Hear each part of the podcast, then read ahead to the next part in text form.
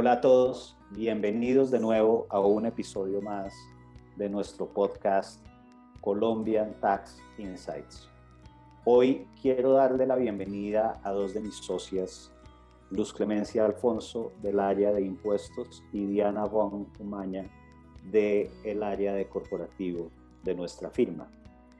Y para el día de hoy tenemos un tema bastante actual y de mucha importancia para las personas naturales y sus familias, el tema de la planeación patrimonial.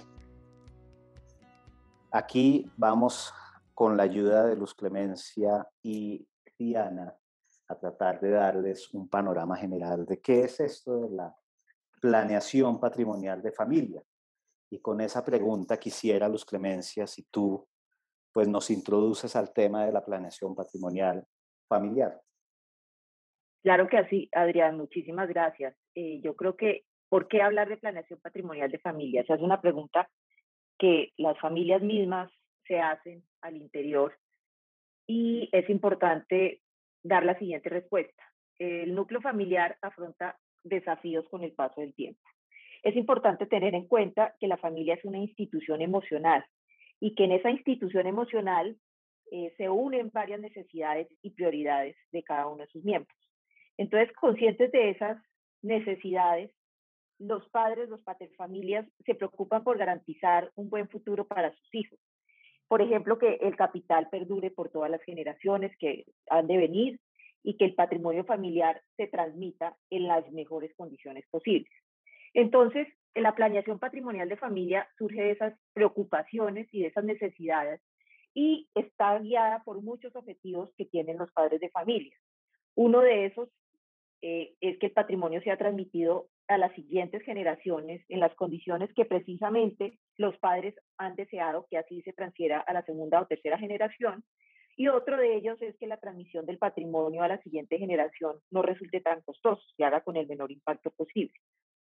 Entonces, la planeación patrimonial aquí resulta importante porque los mecanismos de planeación patrimonial lo que hacen es brindar diferentes alternativas para que el patrimonio de la familia quede en manos de quienes los padres quieren. Por ejemplo, hay un tema que la familia política no, no es, en algunas familias no es bien vista que entre a ocupar algún sitio en, en, el patrimonio familiar como tal y por tanto uno de los deseos de los padres puede ser que evitar que los yernos o que las nueras resulten haciendo parte de ese patrimonio. Otro deseo puede ser que la participación del hijo que más necesita o que está en condiciones de vulnerabilidad tenga una mayor participación en el patrimonio. Y entonces todos los mecanismos de planeación patrimonial ayudan a brindar esas diferentes alternativas. De todas formas, y muy importante también, esos mecanismos buscan que la transmisión del patrimonio no resulte gravosa para la familia, por ejemplo, teniendo que pagar un impuesto muy elevado de sucesiones. Entonces, eso es en resumen por qué es importante la planeación patrimonial de familia. Muy bien, es interesante. Entonces, eh, entre el mundo emocional y económico del núcleo familiar, eh, comienzan a surgir muchas preguntas y tal vez la primera, Diana, si puedo preguntarte, si pudieras precisarnos y a nuestros oyentes un poco de qué se trata, o sea, cómo podría uno resumir eh, cuál es ese propósito y de qué se trata una planeación patrimonial de familia. Claro que sí, Adrián, muchas gracias. Pues una planeación patrimonial de familia es un proceso en el cual una persona o una familia organiza su patrimonio con varios fines. Uno, administrarlo, porque implica que la familia escoge la mejor manera en que quiere tomar decisiones sobre ese patrimonio. El otro objetivo es organizarlo eh, de, de la manera más adecuada y eficiente posible protegerlo en la medida en que se buscan estructuras dentro de la ley que permiten asegurarlo contra diferentes riesgos que pueda tener el patrimonio y finalmente transmitirlo eh, que no implica necesariamente que el padre de familia se deshaga de la propiedad y del control anticipadamente, sino organizar su sucesión o transmisión a futuro. Con esto, intentando evitar y disminuir conflictos familiares y empresariales al momento del fallecimiento y, si es posible, lograr eficiencias tributarias en esa transferencia. Ok, entendido. Todos unos objetivos que, que hacen sentido, pero digamos que yo llego a tu oficina y pues quiero contratarte, pero quisiera tal vez tener un mayor entendimiento. Te pediría si nos cuentas en términos generales, porque pues cada caso y cada cliente es un mundo y un universo, en términos generales, ¿cómo se lleva a cabo una planeación patrimonial? Usualmente la planeación patrimonial se realiza a través de un estudio detallado que comprende no solamente el patrimonio de la familia, sino también la estructura de la familia, el tipo de negocio que tiene la familia, sus diferentes fuentes de ingreso, eh, las sociedades o vehículos que utilice la familia para la tenencia del patrimonio y, muy importante, las particularidades de cada familia. Como conclusión de ese estudio, se establecen los mecanismos para lograr la mejor organización del patrimonio. Este trabajo es un trabajo conjunto entre la familia y el asesor. No se puede hacer una planeación de, de patrimonial estándar. Es un trabajo que se debe hacer a la medida de cada caso y las soluciones, por supuesto, son distintas en cada caso. El estudio comienza fijando unos objetivos esa es una labor que le corresponde básicamente a la familia, pero el asesor puede apoyar en la fijación de sus objetivos. Los objetivos pueden ser muchos y va a depender nuevamente de las particularidades de cada una de las familias, de, incluso de su historia y del momento en que esté viviendo cada familia. Para realizar el estudio hay que identificar una serie de documentación e información relevante. Esta información es utilizada por el asesor para llevar a cabo su trabajo eh, y tiene que ver con la familia, sus circunstancias, el patrimonio y todos esos elementos que hemos visto son muy particulares de cada familia. El estudio va a presentar al final unas alternativas para que la familia escoja la que más le convenga y le sea aplicable. Y finalmente se establece la estrategia que será implementada. Esa labor también se hace en conjunto entre el asesor y la familia porque las estrategias pueden o no convenir a la familia dependiendo de circunstancias que no necesariamente han sido explícitas para el asesor. Si con el tiempo cambian las leyes aplicables o cambian los intereses de la familia o las circunstancias, la planeación patrimonial puede requerir una actualización. Esa es básicamente la forma en la que se lleva a cabo el trabajo. Por supuesto, implica muchos más detalles, pero en general ese es el procedimiento.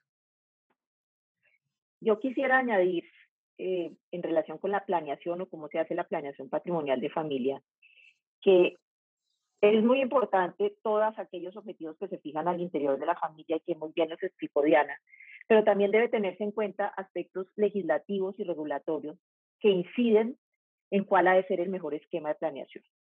Entonces, si bien se revisan todos esos puntos que son de vital importancia al interior de la familia, el mundo moderno exige que sean revisados muchos otros aspectos que resultan de vital importancia. Entonces, ponemos un ejemplo, factores relacionados con el clima de inversión, eh, tales como la flexibilidad para constituir sociedades de familia, la estabilidad misma política y económica de un país, la no discriminación, la ausencia de riesgos en el cambio de las reglas de juego, son decisivos en el momento de realizar una planeación patrimonial de familia. Pues también hay otros aspectos como son la protección de inversión, como los tratados de protección de inversiones, los tratados de, para evitar la doble tributación internacional, la estabilidad jurídica, el acceso al mercado cambiario, también deben ser analizados cuando se pretende realizar la planeación. Entonces, en conclusión de este primer punto que nos, nos pregunta Adrián, son aspectos tanto internos como aspectos externos van a incidir en la planeación patrimonial de familias que todos en conjunto hacen que se pueda hacer una planeación adecuada. Ok, muy bien, entendido. Hay varios aspectos a tener en cuenta. Diana, gracias por tu respuesta y Luz Clemencia por la complementación. Eh, pero digamos que yo sigo siendo muy terco al respecto. Digo, pero, pero si la ley dispone cómo se van a transmitir mis activos a mis hijos y mi propiedad, y yo la verdad quiero seguir manejando las cosas como las he venido manejando, ¿cómo, cómo me convences, Luz Clemencia, sobre la importancia de la planeación patrimonial? ¿Por qué es tan importante que yo me siente a escucharlas y, y a trabajar con ustedes sobre este tema? Pues Adrián, yo creo que esta respuesta te la da la experiencia. Y la experiencia es porque en el ejercicio de nuestra profesión hemos tenido la oportunidad de conocer casos de familias que después de la muerte del padre se hace un juicio de sucesión interminable. ¿Por qué? Por ejemplo, por un simple detalle, el mal entendimiento entre los herederos. Eh, no solamente en el caso de la, de la, sucesión, sino también puede, ser, puede suceder que en la transmisión generacional de, de compañías operativas, de la primera a la segunda generación, se causen traumatismos muy difíciles de manejar. Y entonces es por esa razón, por esas circunstancias, por la experiencia misma que han tenido las familias a través del tiempo, es que ellas mismas se han encargado de concientizarse de la necesidad de proteger esos patrimonios ante los eventuales riesgos que se pueden presentar, ya sea con los negocios, como te digo, la transferencia de una primera a una segunda generación, las posibles sociedades conyugales de los diferentes miembros de la familia, y eso está muy de moda, porque, como, como lo decíamos antes, muchas familias quieren que la sucesión del patrimonio se haga solamente con los miembros de determinado apellido y que no se incluyan a la familia política, a los yernos, a las nueras. Y todas esas circunstancias hacen que la familia se concientice cada vez más de que es muy importante hacer la transmisión generacional del poder, pero teniendo en cuenta las estructuras eficientes. ¿Para qué? Para que se continúe la, la, la riqueza que ha hecho un pater familias, para el éxito mismo de las compañías y de sus negocios entonces, es una constante que debe tener en cuenta las familias en la planeación patrimonial. Es muy importante señalar aquí que se merece especial atención y cuidado cada individuo y cada familia. No se pueden institucionalizar esquemas de planeación, sino que cada uno debe ser como tailor-made dependiendo de las circunstancias particulares de cada uno de los grupos familiares.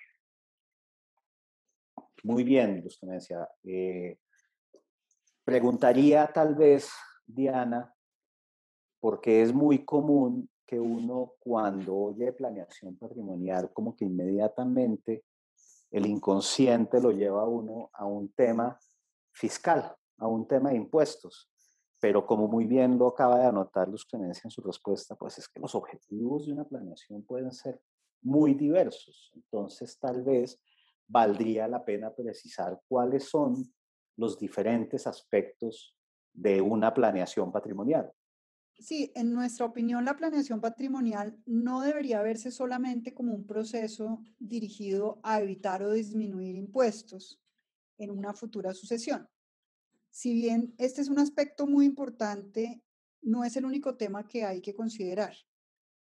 En muchos casos, aspectos como la estructura familiar pueden tener una incidencia incluso mayor que los aspectos tributarios. Por ejemplo, en el caso de familias que tienen hijos de diferentes matrimonios, no en todos los casos, pero puede llegar a ser fundamental la planeación patrimonial, ya no por aspectos tributarios, sino para evitar eh, conflictos futuros. Eh, asimismo, cuando hay intereses muy diversos entre los hijos, la planeación patrimonial es una herramienta interesante para evitar esos conflictos. Otro aspecto de la planeación patrimonial es el manejo de sociedades o empresas que tiene la familia. El estructurar estatutos que sean adecuados, tener reglas de administración de esas sociedades y requisitos para pertenecer a las mismas, em, así como estrategias de administración o limitaciones a los poderes de los diferentes administradores o pactar derechos de preferencia, causales de exclusión pueden llegar a ser muy relevantes en una planeación patrimonial.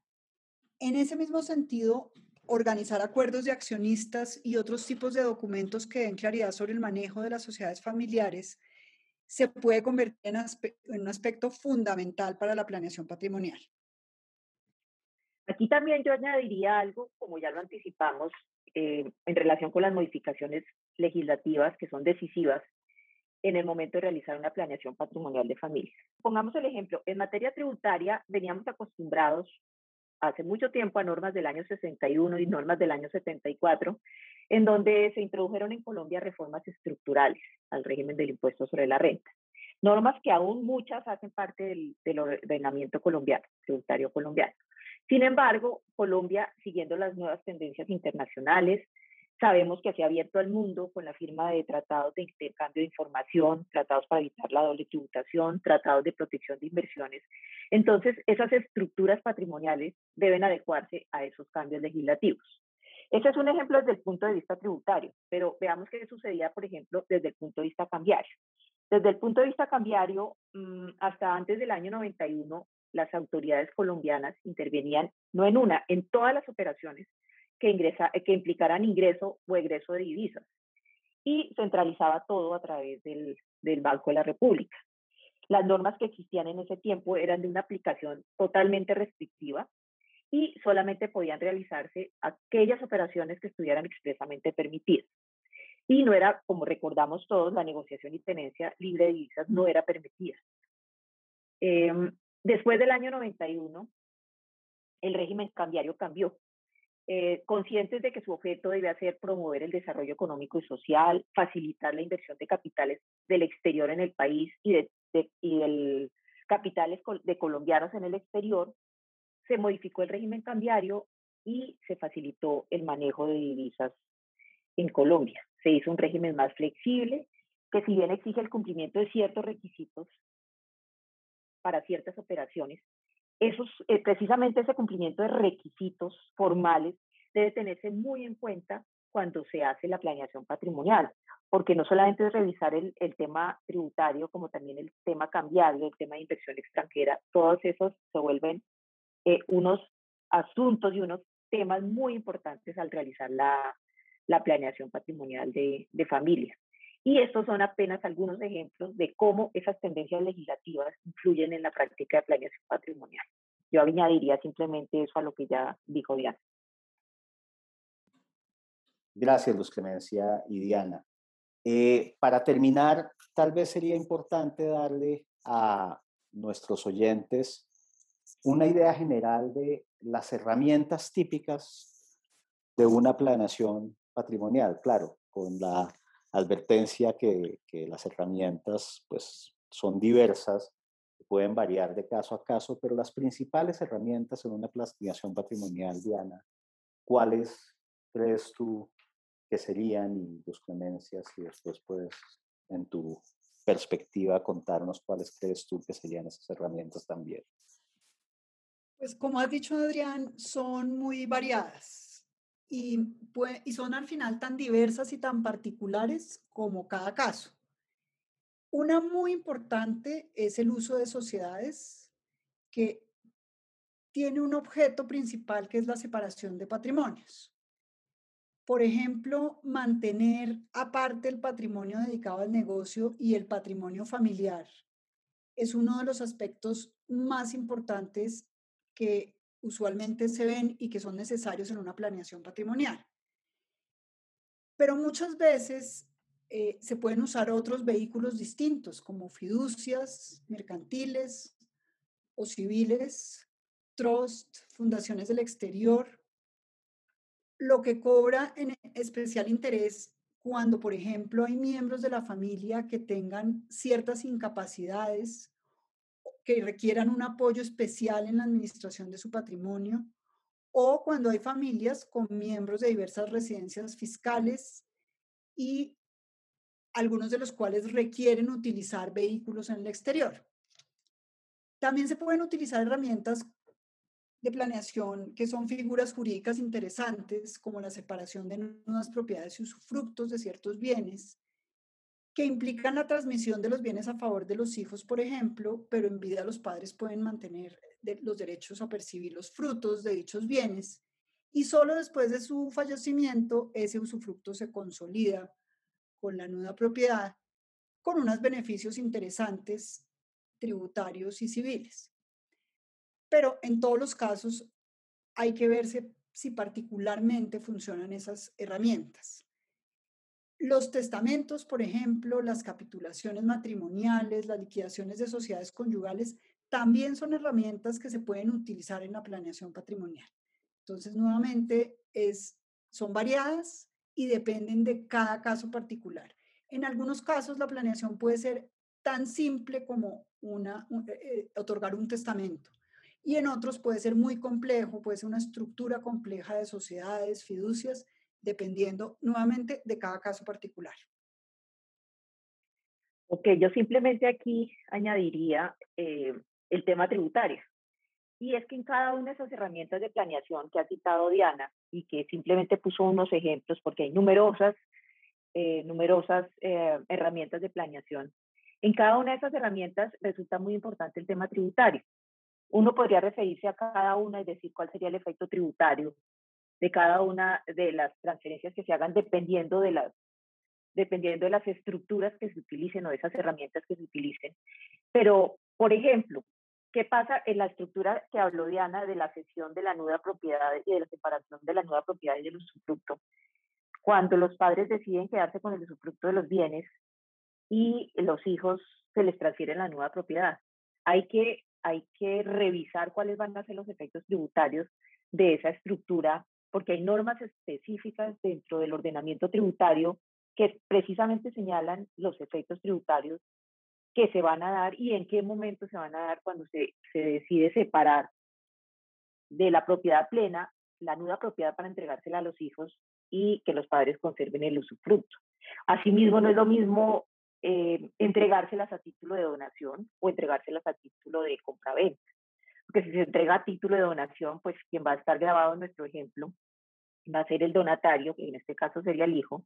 Si se entrega a título de venta, pues quien va a ser la persona incidida con el impuesto sobre la renta va a ser el padre, quien a título de venta se está, está transfiriéndole parte de su patrimonio al hijo. Entonces, esto es un simple eh, ejemplo muy sencillo, pero para resaltar que la planeación tributaria tiene un ingrediente muy especial y es el ingrediente tributario, sin dejar de lado todos los aspectos que hemos señalado eh, en, este, en esta charla. Esto pues, simplemente quería poner un ejemplo de la incidencia de cada uno de los esquemas de planeación, sin restar la importancia a cada una de las variables que hemos venido analizando y que son cruciales al momento de realizar la planeación patrimonial de familias.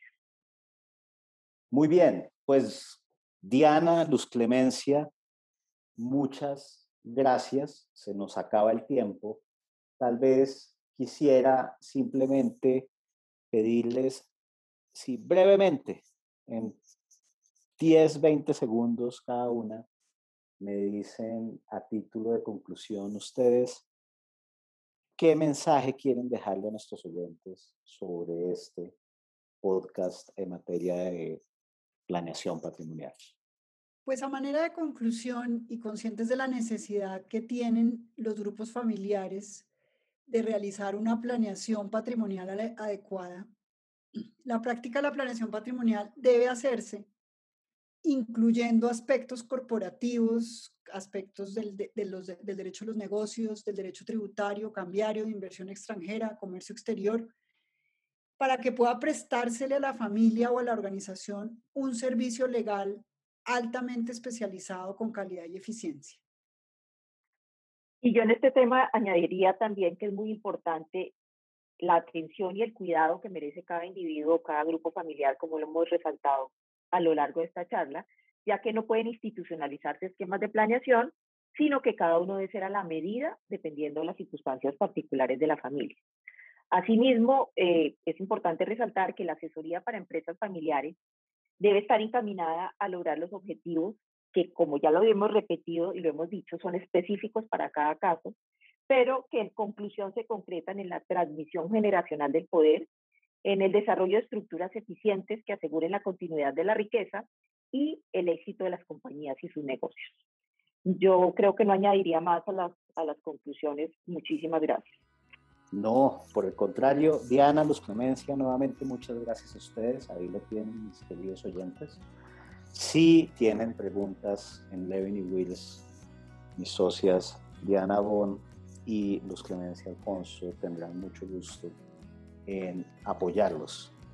No olviden, pueden encontrarnos en nuestros canales digitales en Spotify como Colombian Tax Insights, nuestro canal de YouTube Levin Wills y nuestras cuentas en Twitter Levin Wills y Colombia Tax. Que tengan un buen resto de día y los espero en nuestro próximo episodio de Colombian Tax Insights.